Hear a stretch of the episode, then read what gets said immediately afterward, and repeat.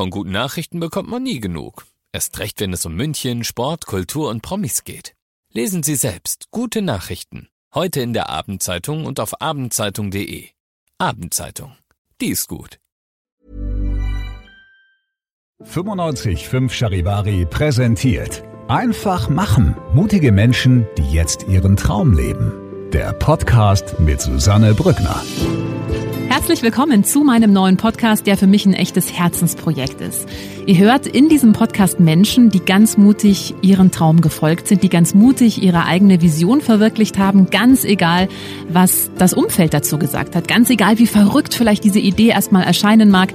Diese Menschen haben alle eins gemeinsam, sie haben sich nicht beirren lassen und sind einfach ihren Weg gegangen und sagen jetzt, wir sind glücklicher als jemals zuvor. Ich hoffe, diese Geschichten inspirieren euch genauso wie mich und ich wünsche euch jetzt ganz viel Spaß beim Zuhören.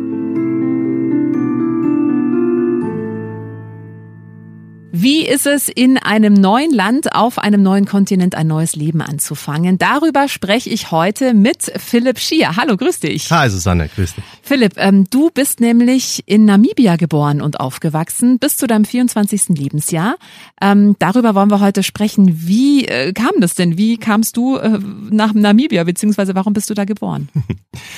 Ja, das fragen mich immer sehr viele und ähm, ich bis es war so, dass ähm, mein Ururgroßvater 1895 ausgewandert ist und als Schutztruppler dort äh, für die Kaiserkrone gekämpft hat und meine Familie eben dort geblieben ist, sich in das Land verliebt hat, dort äh, Familien gegründet hat und ähm, ich jetzt sozusagen die vierte Generation bin und jetzt wieder zurück in Deutschland. Mhm. Du bist also in Namibia ähm, aufgewachsen, aber hattest trotzdem ja auch die deutsche Kultur so ein bisschen mitbekommen, oder? Das stimmt. Es ist interessant, dass ähm, viele Kulturen, die weit weg von Deutschland sind, auch natürlich es wichtig ist, dass man die Kultur auch pflegt. Wir haben Karneval, wir haben Oktoberfest dort. Meiner Mutter war es auch immer sehr wichtig, dass ich die deutsche Sprache pflege. Wir haben viel gelesen zu Hause, obwohl mir das nie so äh, lag. Und dennoch ähm, war es immer wichtig, die gute Aussprache zu haben weil man natürlich in einem Land aufwächst mit unglaublich verschiedenen Sprachen mhm. äh, und Kulturen und dass man trotzdem den Fokus hält und die deutsche ähm, Kultur weiterlebt. Mhm. Wie oft warst du dann in deiner Kindheit in Deutschland? Also wart ihr regelmäßig dann auch hier? Ja, ich von meiner Mutters Seite, ähm, die Oma war, also ihre Mutter, meine Oma und ähm, die lebt noch hier und zusammen mit meiner anderen Familie von der Mutters Seite da waren wir immer so alle zwei, drei Jahre mal da. Aber eben in den Sommerferien, im Mai war das dann mhm. meistens unsere Sommerferien, weil unser Schuljahr geht ja von Januar bis äh, Dezember. Mhm. War für dich oder ab wann war für dich klar, dass du irgendwann mal nach Deutschland dauerhaft kommen möchtest?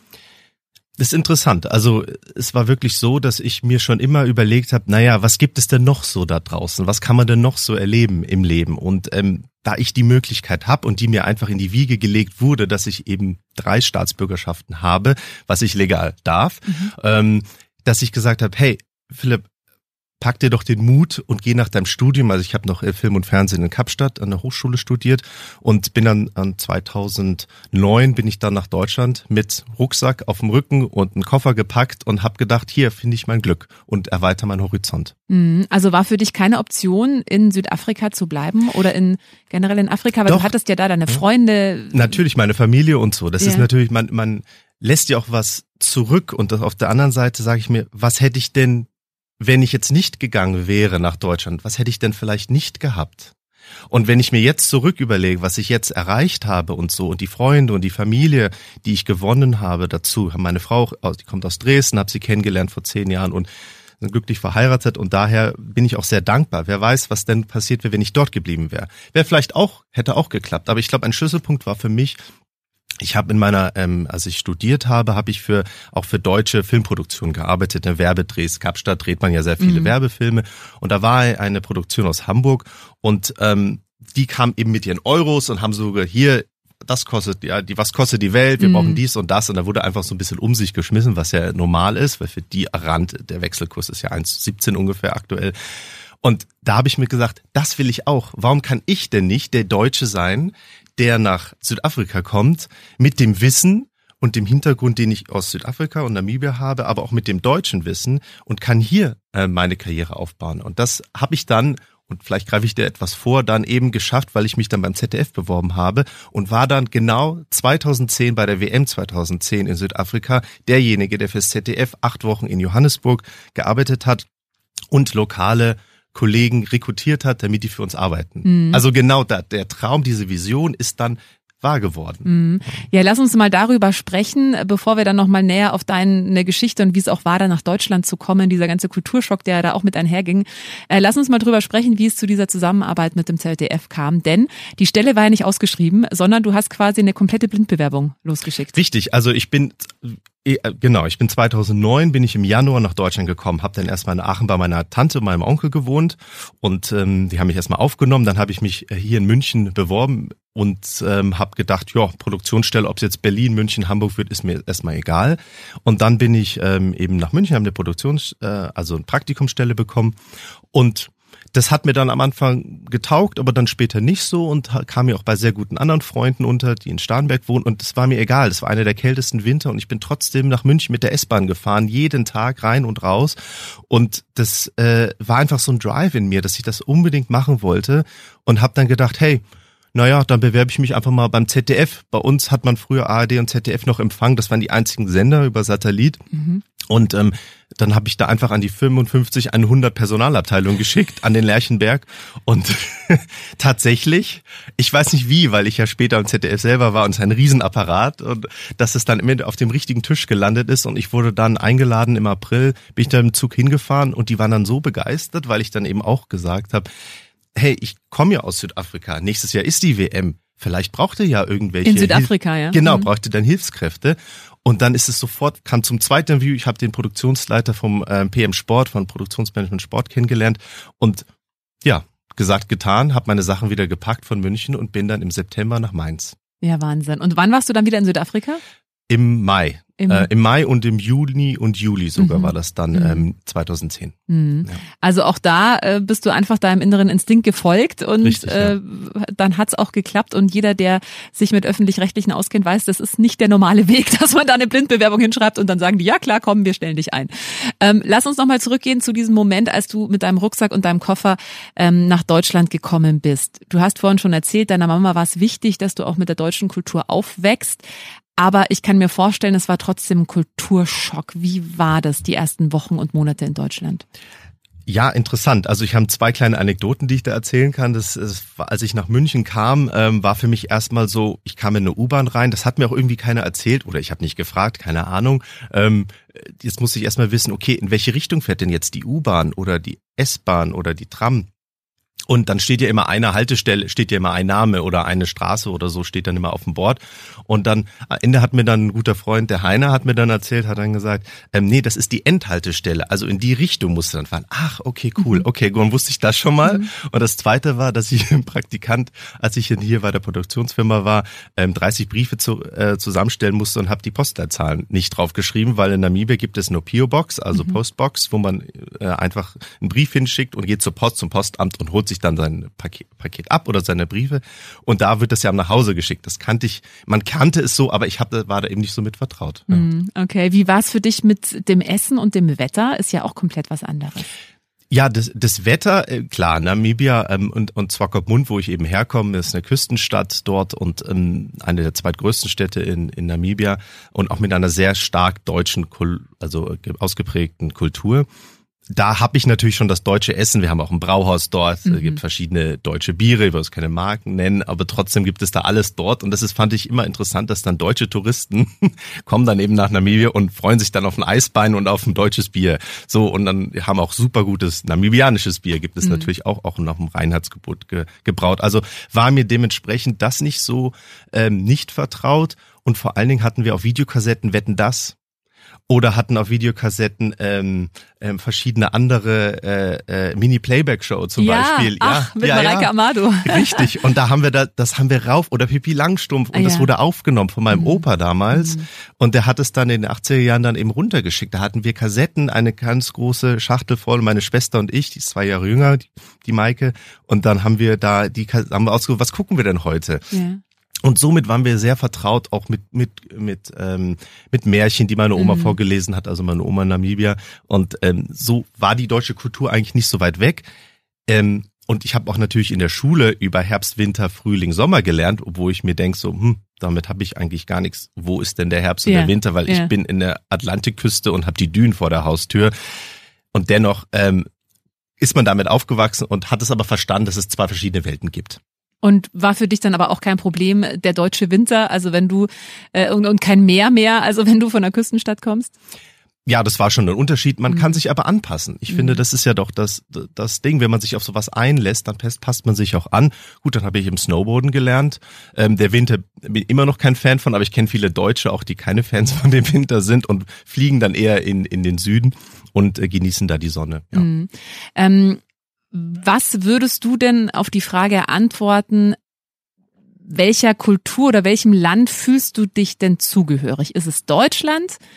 Ist es Afrika? Ist es Kapstadt? Südafrika? Also Kapstadt, wie du es erwähnst, meine absolute Lieblingsstadt. Ich war jetzt im April wieder da und es hat mich wieder ins Herz geschlossen. Also ich muss wirklich sagen, ähm, dass zwei Herzen in meiner Brust schlagen. Ähm, einmal, weil, wie gesagt, meine Mutter aus Deutschland damals ausgewandert ist mit 23, Anfang der 80er Jahre hat mein Vater da kennengelernt und hat dann ein, äh, ein Telegramm an ihre Mutter geschickt, an meine Oma, hat gesagt, ich habe mich in einen Afrikaner verliebt und bleibe hier in, in Namibia. Die war natürlich schockiert. Heutzutage macht man WhatsApp und Ja, ja, das ist ja ganz, eine ganz andere Welt, Ja. in der man lebt und man hat einen ganz anderen Austausch.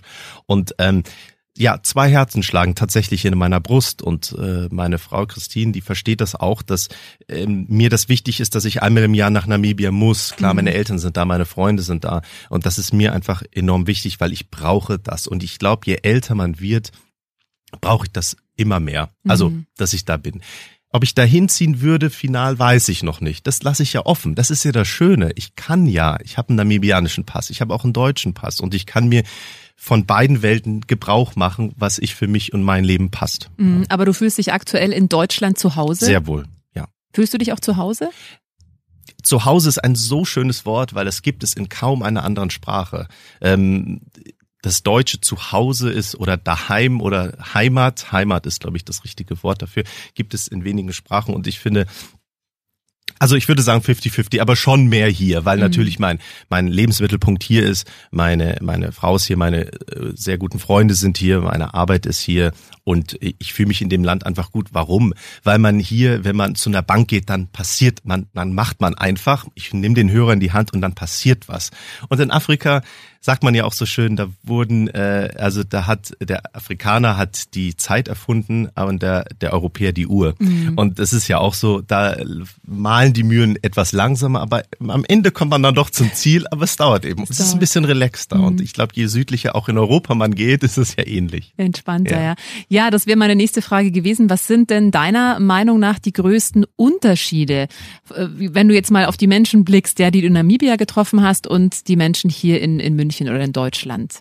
Gibt es Also, große Unterschiede? Ja, ja, gibt es schon. Also ich finde, dass es, dass Leute in zumindest in Afrika mit sehr wenig zufrieden sind. Und in Deutschland hat man ja fast schon einen Überfluss oder hat eigentlich einen Überfluss. Und damit ist man, sind oft Leute unzufrieden, ob die, obwohl die Sonne scheint und es geht ihnen gut, die haben ein Dach über dem Kopf, die haben, können sich was zu essen kaufen, der Kühlschrank ist voll. Und ich habe das oft mitbekommen, weil ich auch eben privat über auch einen anderen guten Schulfreund ähm, auch äh, ein gutes Projekt äh, unterstütze, wo man Straßenkinder ähm, warme Mahlzeiten gibt oder Schul, Schule ähm, baut und unterstützt in Okahandja zum Beispiel. Und das sind einfach so Projekte, die mir auch am Herzen liegen, weil man was zurückgeben soll. Ich finde, wenn man auch hier ist, soll man immer auf jeden Fall was zurückgeben und das ist mir auch ganz wichtig. Ja. Mhm. Aber was sind die größten Unterschiede? Also dieses wirklich tatsächlich, man ist als Deutscher eher unzufrieden. Nein, das ist oder oder ist vielleicht äh, ja, das sagt man uns Deutschen ja auch nach, dass wir Mhm. uns immer eher auf das Negative ke- konzentrieren, immer eher auf die Fehler gehen. Mhm. Äh, egal was ist, es wird dann doch noch gesucht, wo ist das Haar in der Suppe. Ähm, ist auch dein Eindruck? Ja, das ist es schon so. Also ich glaube, wenn man essen geht zum Beispiel, dann wird immer geteilt, ähm, wer hat jetzt was gegessen. Und in Namibia wird eher, oder in Südafrika wird eher geteilt. Also es gibt's in Deutschland natürlich auch, kommt auf den Freundeskreis drauf an. Aber hier war das eher so, nein, ich habe das und das gegessen und dann teile ich das so. Am Ende sagt man, wenn wir zu viert essen gegangen sind, dann teilt man es einfach durch vier. Ähm, und ich finde auch diese innere Ruhe und zu sagen, hey, es wird alles gut werden, gepaart mit, das ist in Afrika so, und ich finde gepaart mit dem Deutschen, ja, ich muss das erledigen, ich muss ran, ich muss ranklotzen, ich muss machen. Ähm, und dieser, diese Mischung, die ich eben, die mir mitgegeben wurde, ist, glaube ich, die eine sehr gute Mischung, wo ich mir dann einmal die Ruhe gebe und auf der anderen Seite wieder sagt, nein, du kannst nicht dich einfach auf dein, äh, also Hintern sitzen bleiben und nichts machen, mhm. sondern du musst nach vorne, du musst weiter. Für dich, weil wenn du ein Ziel hast, wo willst, wo willst du denn am Ende hin? Und mein Ziel ist es, mit 50 nicht mehr arbeiten zu müssen und entsprechend auch in beiden Welten leben zu können. Mhm. Ähm, Kapstadt, ich habe mir vor zwei Jahren eine Wohnung dort gekauft, direkt in Seapoint. Ähm, das war auch ein, einer meiner Träume, die ich mir mal erfüllen wollte. Und da bin ich mega stolz, dass ich einen Fuß noch dort habe. Und das will ich auch immer so halten, weil ich habe mhm. auch noch eine Tante dort und eine Cousine und der Bezug wird nie gehen, mhm. weggehen. Ja. ja. Das heißt, du konntest dir eigentlich, was in der glücklichen Lage, dir so ja die die positivsten Eigenschaften ähm, auszusuchen, sowohl aus ähm, Kapstadt oder aus Namibia als auch aus Deutschland. Also du hast da eine schöne Mischung mitbekommen letztendlich. Ja, richtig, mhm. richtig. Und äh, das macht natürlich jeder für sich. Also ich habe viele Freunde in Namibia, die auch hierher gekommen sind und dann nach ein paar Jahren wieder gegangen sind. Und da bin ich aber, finde ich es trotzdem toll, dass sie es wenigstens versucht haben. Wenn man es nicht versucht und, und den deutschen Pass hat, finde ich schade. Aber das ist jeder, um Gottes Willen, das soll jeder selber entscheiden, wie er das machen will. Ne? Das ist, jeder hat sein eigenes Leben und ich schreibe nichts vor. Ich sag nur, ergreif die Möglichkeit, mach was draus. Mhm. Und das ist für mich enorm wichtig, dass man das macht und das bin ich auch mit vielen anderen Namibier auch befreundet noch hier, die auch wirklich was draus gemacht haben. Es gibt einen Musiker, den kann ich auch erwähnen, der Ease, den kennt man vielleicht auch mal, der macht relativ viel auch und der macht, der hat eine enorm, ist so ein, wie so ein Ambassador, so ein Botschafter für Namibia und bringt diese Kulturen auch gut zusammen, diese deutsche Kultur und ähm, die namibianische Kultur. Und mit dem habe ich auch schon mal ein, zwei Mu Musikvideos gedreht. Mhm. Ja. Ähm, welchen Tipp hast du denn für Menschen, die auch den Traum haben, auszuwandern? Muss ja jetzt vielleicht nicht gleich ein anderer Kontinent sein. Gibt ja auch manche, die wollen einfach nur nach Spanien oder nach Portugal oder irgendwo äh, ans Meer. Was ist denn deiner Meinung nach so das Wichtigste, was man, auf was man sich einstellen sollte oder was man sich aneignen sollte, wenn man auswandert? Also Mut soll man mitbringen und durch die vielleicht Ungewissheit am Anfang ähm, kommt dann nach einer gewissen Zeit eine Gewohnheit. Und wenn du länger was machst oder dich am Anfang damit äh, befasst, mit einer neuen Sprache, mit einer anderen Stadt, wie komme ich von A nach B, ähm, mit neuen Freundes, Freundeskreis aufbauen. Vielleicht geht man alleine in Ausland, vielleicht reisen hier viele nach Mallorca und bauen dann eigen was, was auf. Es gibt ja diese Serie auch. Ne? Mhm. Ne? Ähm, äh, und da finde ich es aber wichtig, dass man auch ein gutes Research vorher macht, dass man sich gut wappnet, auch gut Geld zur Seite gelegt hat, dass man nicht dann nach drei Monaten abbrechen muss, weil ihm irgendwie ein paar tausend Euro fehlen, was dann schade ist, weil man dann kurz vorm Ziel steht. Also würde ich sagen, sich gut vorbereiten, den Mut haben und es einfach dann durchsetzen und machen. Das Ticket buchen, den Koffer packen, mit Kontakt mit Leuten da schon vielleicht von vor Ort haben und gucken, über welches Netzwerk man vielleicht irgendwie jemand kennt, wo man unterkommen kann und dann kommt man schon automatisch in den Verein rein oder spielt Tennis mit jemandem zusammen und so lernt man wieder automatisch Leute kennen. Mm, und Sprache hast du gerade äh, äh, gesagt, also du hast ja Deutsch gelernt als Kind bereits, aber ist ja auch, glaube ich, einer der Schlüssel, um in einem neuen Land wirklich auf Fuß zu fassen. Guter Punkt, hast du recht. Also mein Deutsch war grottenschlecht, wo ich hierher kam. Mhm. Mein Deutsch war auch ähm, schriftlich sehr schlecht. Ich habe öfters ein paar, meine Mutter noch E-Mails geschrieben und meiner Frau eben auch. Sag, kannst du mir bitte den Text nochmal korrigieren, bevor ich ihn jetzt offiziell irgendwo hinschicke? Und das war schon ein Hindernis. Ne? Ähm, über die Zeit habe ich natürlich dann auch gelernt, es besser zu machen und ich weiß, wie man sich ausdrückt. Logisch, wenn man euren Radiosender hört oder wenn man zum Beispiel äh, viel Fernsehen schaut und einfach mit der deutschen Sprache dauerhaft umgeben ist, dann wird es wird einem auch wird es auch besser. Und ähm, ja, das war zumindest schon mal eine, eine Hürde, die ich dann überwinden musste. Aber das war eine kleine Hürde, weil ich natürlich auch, ich bin mit der ersten bis zur dritten Klasse habe ich Deutsch gehabt im Fach und dann war alles auf Englisch. Also mhm. müsst euch überlegen, das war wirklich Physik, Chemie, Bio, Englisch eben, Afrikaans habe ich, kann ich auch noch, habe ich als zweite äh, Muttersprache noch. Und ähm, das sind alles so Sachen, die natürlich manche Sachen, wenn hier was erzählt wird in Biologie oder so, dann muss ich nochmal, ach, das heißt das und das. Mhm. Und auch in der Uni, ich habe mein ganzes Filmstudium, fünf Jahre habe ich studiert, ähm, auch alles auf Englisch. Und jetzt muss ich manchmal noch umswitchen und sagen, oh, jetzt fällt mir das Englisch nicht schwer, aber ich muss auch öfters mich dazu frustrieren, dass ich auch mal ein englisches Buch lese. Das mache ich aber. Aber wenn ich dann einmal wieder in Südafrika, Namibia bin, dann spreche ich auch ein bisschen wieder Afrikaans, ähm, spreche wieder Deutsch oder Englisch und dann bin ich automatisch in dem Flow wieder drin. Mm, mm. Sprichst du besser Englisch oder besser Deutsch mittlerweile? Ich kann beides gut. Mm. Ja. Ja. Ähm, wo würdest du denn gerne hin? Ich meine, du hast ja schon davon gesprochen, du hattest diesen Traum, ähm, dass du gerne nach Deutschland kommen möchtest und eben wie damals in Südafrika, die mit ihrem mit ihren Euros um sich geschmissen haben, ja. hier, hier, was kostet die Welt? Ja. Äh, das war so, dann hat bei dir so eigentlich den, den Funken entzündet, zu sagen, hey, ich will das auch, also gehe ich mal nach Deutschland, guck mal, was möglich ist. Ähm, also du bist ja schon jemand, der da sehr zielstrebig auch unterwegs äh, ist. Wenn du, du hast gerade gesagt, du, dein Traum ist es eigentlich mit 50 nicht mehr arbeiten zu müssen, oder wie siehst du deine Zukunft?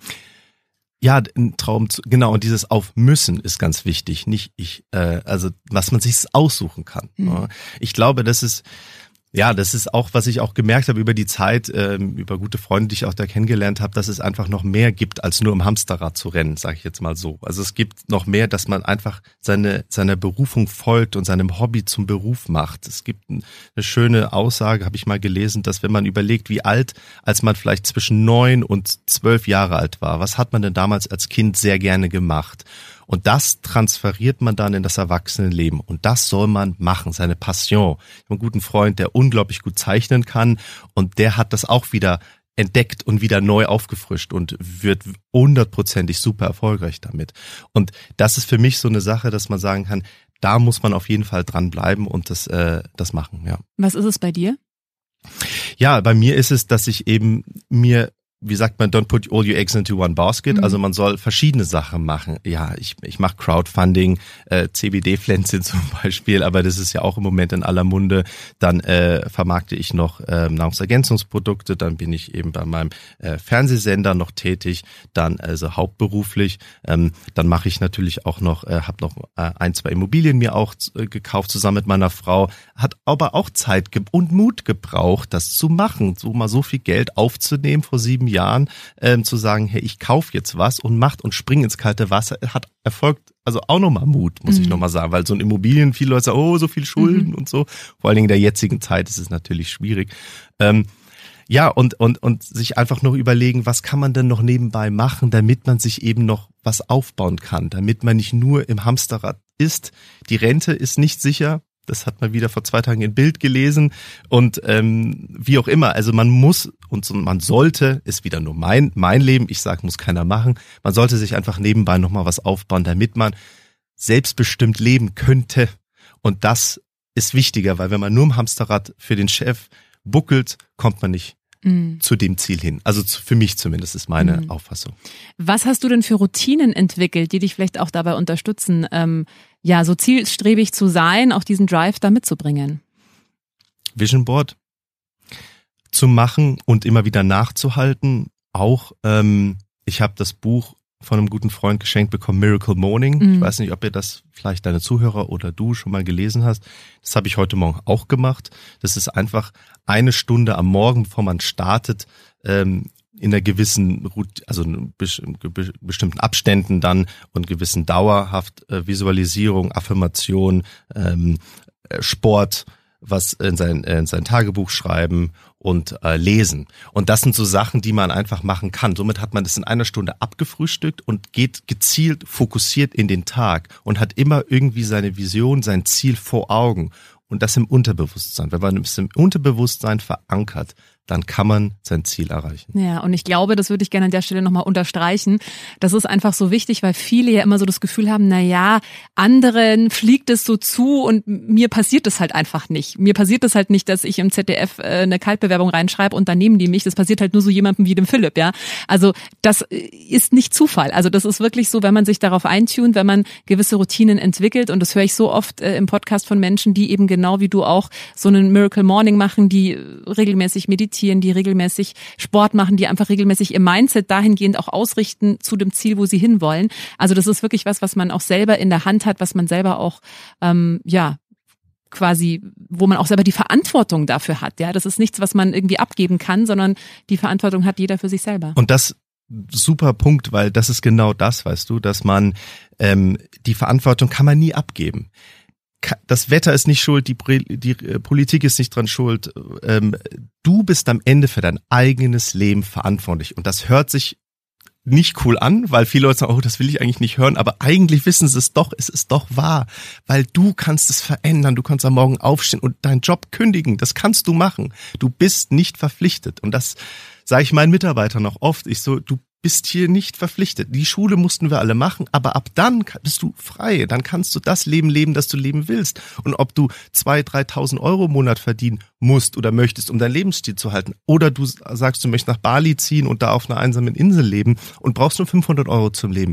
Toll, ist doch super. Und wenn es für dich reicht und für dich toll passt, dann ist es doch dein, dein Ziel. Und das, das ist so schön, dass man man muss den Mut haben, einfach machen. Und ich finde dann den Titel vom Podcast mega cool, weil das ist dieses ganz simpel einfach, einfach machen, weil du kannst jeden Morgen aufstehen und jeder Morgen ist ein Neubeginn in deinem neuen Leben, das du dir selber kreieren kannst. Das ist ein wunderbares Schlusswort. Philipp, vielen Dank für deinen Besuch. Vielen Dank, dass du da warst. Ich bin sehr gespannt, ob du mit 50 dann wirklich Halbzeit äh, in Afrika lebst, Halbzeit hier bei uns in München. Alles Gute dir. Danke. Vielen Dank. Danke. Wenn dir diese Folge gefallen hat, dann äh, freue ich mich sehr, wenn du meinen Podcast abonnierst, wenn du ihn teilst oder wenn du mir einen Kommentar da lässt. Einfach machen. Mutige Menschen, die jetzt ihren Traum leben. Präsentiert von 955 Charivari. Wir sind München.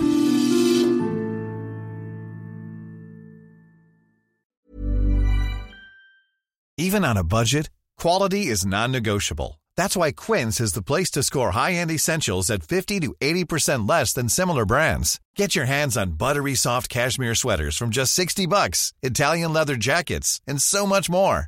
And the best part about Quince, they exclusively partner with factories committed to safe, ethical, and responsible manufacturing. Elevate your style without the elevated price tag with Quince. Go to quince.com slash upgrade for free shipping and 365-day returns.